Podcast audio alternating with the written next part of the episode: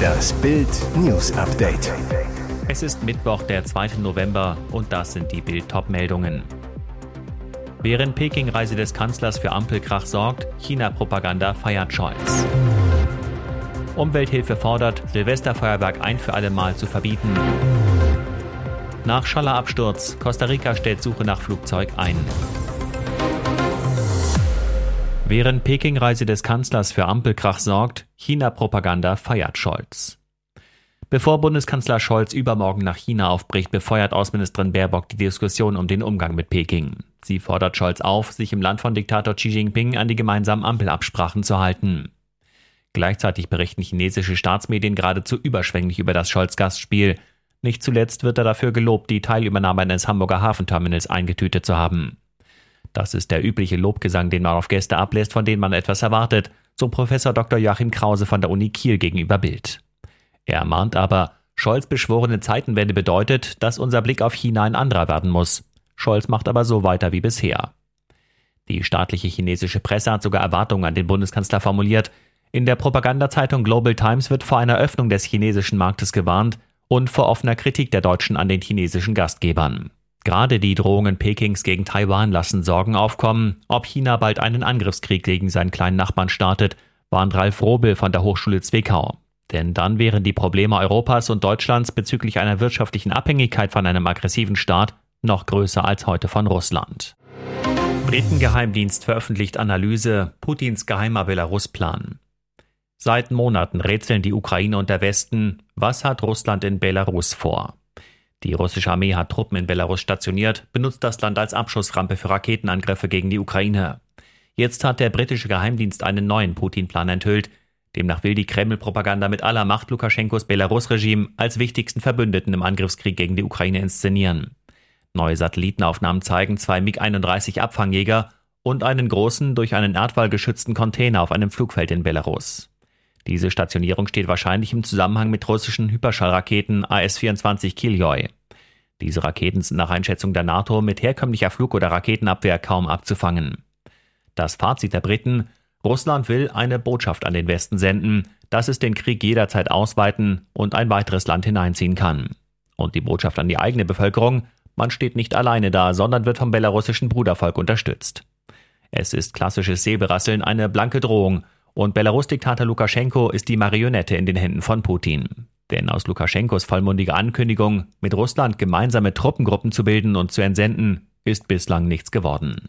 Und wenn Lukaschenko seine Soldaten in die Ukraine schickt, riskiert er erneute Massendemonstrationen in Belarus. Mit einem geschwächten Sicherheitsapparat oder womöglich sogar Widerstand aus dem Sicherheitsapparat heraus könnte er die Opposition womöglich nicht erneut unterdrücken. Umwelthilfe fordert Silvesterfeuerwerk ein für allemal verbieten. Böller und Raketen an Silvester? Wenn es nach der deutschen Umwelthilfe geht, muss das verboten werden. Die Organisation hat jetzt Bundesinnenministerin Faeser aufgefordert, dieser Zitat sinnlosen Knallerei dauerhaft ein Ende zu bereiten. Er fordere die Bundesregierung auf, diese archaische Schwarzpulverböllerei bereits für dieses Jahr ein für alle Mal zu beenden, sagte Vereinschef Jürgen Resch dem Redaktionsnetzwerk Deutschland. Als Gründe nennt er Luftverschmutzung und tausende Tonnen Abfälle, Millionen verschreckte und leidende Tiere, Häuserbrände und viele tausend verletzte Kinder wie Erwachsene. Auch eine wachsende Mehrheit der Deutschen sei dafür, meint der Umweltlobbyist. Dabei bezieht sich Resch auf eine Umfrage des Instituts INSA Consulere im Auftrag der Verbraucherzentrale Brandenburg. Demnach stimmten 53 Prozent der Befragten für ein Verbot, nur 39 Prozent waren dagegen. In der Abstimmung ging es allerdings nicht um ein generelles Böllerverbot, sondern um einen Knallerstopp für Silvester 2022.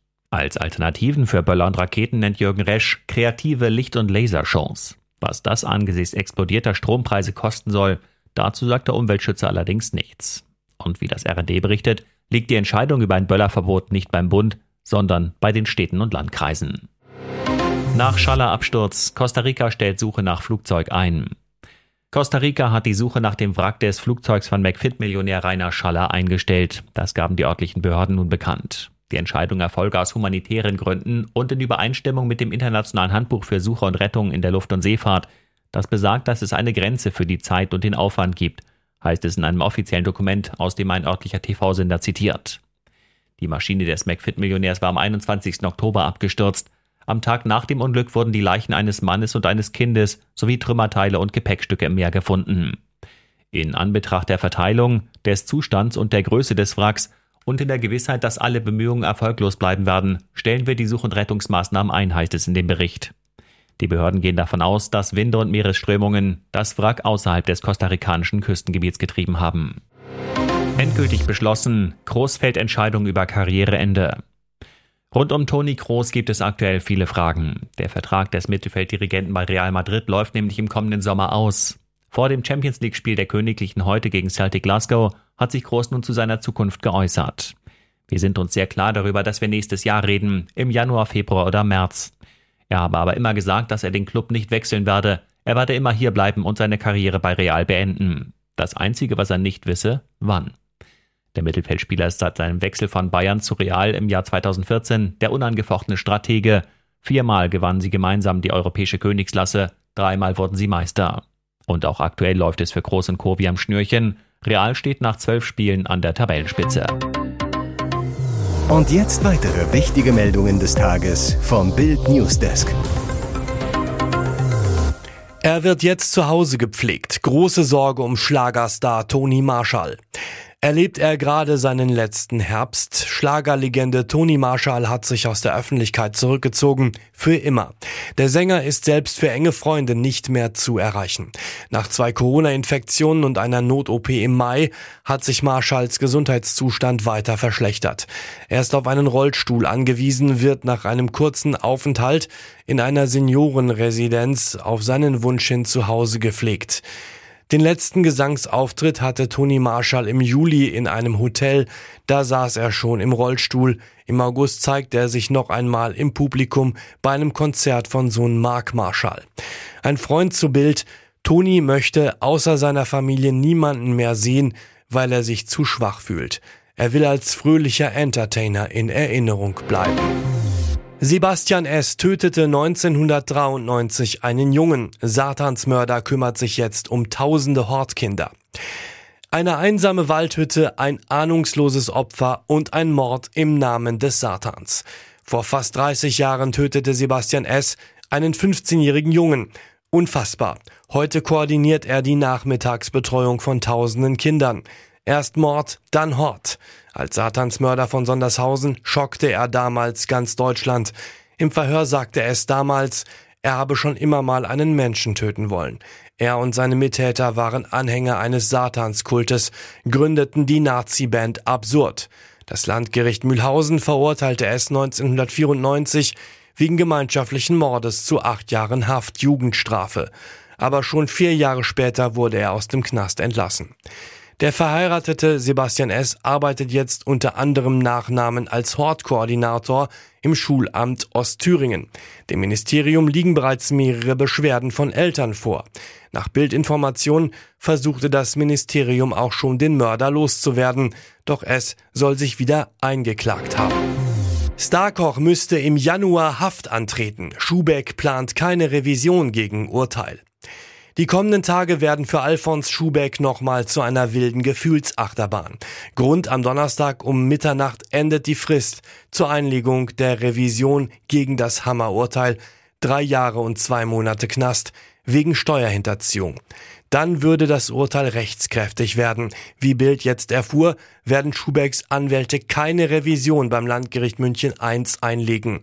Bis Dienstag war auch kein Revisionsantrag eingegangen, bestätigte eine Gerichtssprecherin Bild. Nach Bildinformation will Schubeck die volle Verantwortung tragen, seiner Ankündigung vor Gericht folgend. Ich weiß, dass es falsch war, was ich getan habe. Ich trage die volle Verantwortung dafür. Ohne Revision wird dem Starkoch im Dezember die Ladung zum Haftantritt geschickt. Da in der Justiz in der Regel ein sogenannter Weihnachtsfrieden herrscht, wird Schubeck deshalb frühestens Mitte Januar die Gefängnisstrafe antreten müssen. Nach 15 Jahren Funkstille, Obermeier und Langhans treffen sich heimlich. Sie waren das Liebespaar der 68er. Nach der Trennung kam es zum Zerwürfnis. Sie wagen nach 15 Jahren einen versöhnlichen Neuanfang. Uschi Obermeier und Rainer Langhans, das Liebespaar der 68er Bewegung, haben sich heimlich in Schwabing getroffen. Das erste Wiedersehen seit 20 Jahren. Ich habe sie im Hotel in der Hohenzollernstraße abgeholt. Wir sind zwei Stunden im englischen Garten spazieren gegangen, sagt Langhans zu Bild. Es hat mich sehr gefreut, Sie wiederzusehen. Ich konnte Ihr Herz noch nicht erreichen, aber wir können uns wieder verständigen. Seit Langhans seiner Geliebten und Kommunengefährtin vor 45 Jahren den Laufpass gab, war die Beziehung zerstört, eine Freundschaft undenkbar. Über den Trennungsgrund von einst sagte Langhans im Juni 2021 zu Bild, ich wollte nicht mehr nur jeden Tag Sex. Uschi hat mich dafür gehasst. Für sie war Sex das Größte und Wichtigste. Das hat mich unglücklich gemacht, das wollte ich nicht mehr. Zum Eklat sei es gekommen, als Uschi 2007 ihren Film Das wilde Leben drehte. Langhans zu Bild, ich durfte nicht zum Set und auch nicht wie besprochen Berater sein. In unseren letzten Telefonaten hat sie nur noch geschrien. Seither herrschte totale Funkstille. Mehr zum Neuanfang von Langhans und Obermeier gibt's auf Bild.de. Weitere spannende Nachrichten, Interviews, Live-Schalten und Hintergründe hört ihr mit Bild TV Audio. Unser Fernsehsignal gibt es als Stream zum Hören über TuneIn und die TuneIn-App auf mehr als 200 Plattformen, Smart Speakern und vernetzten Geräten.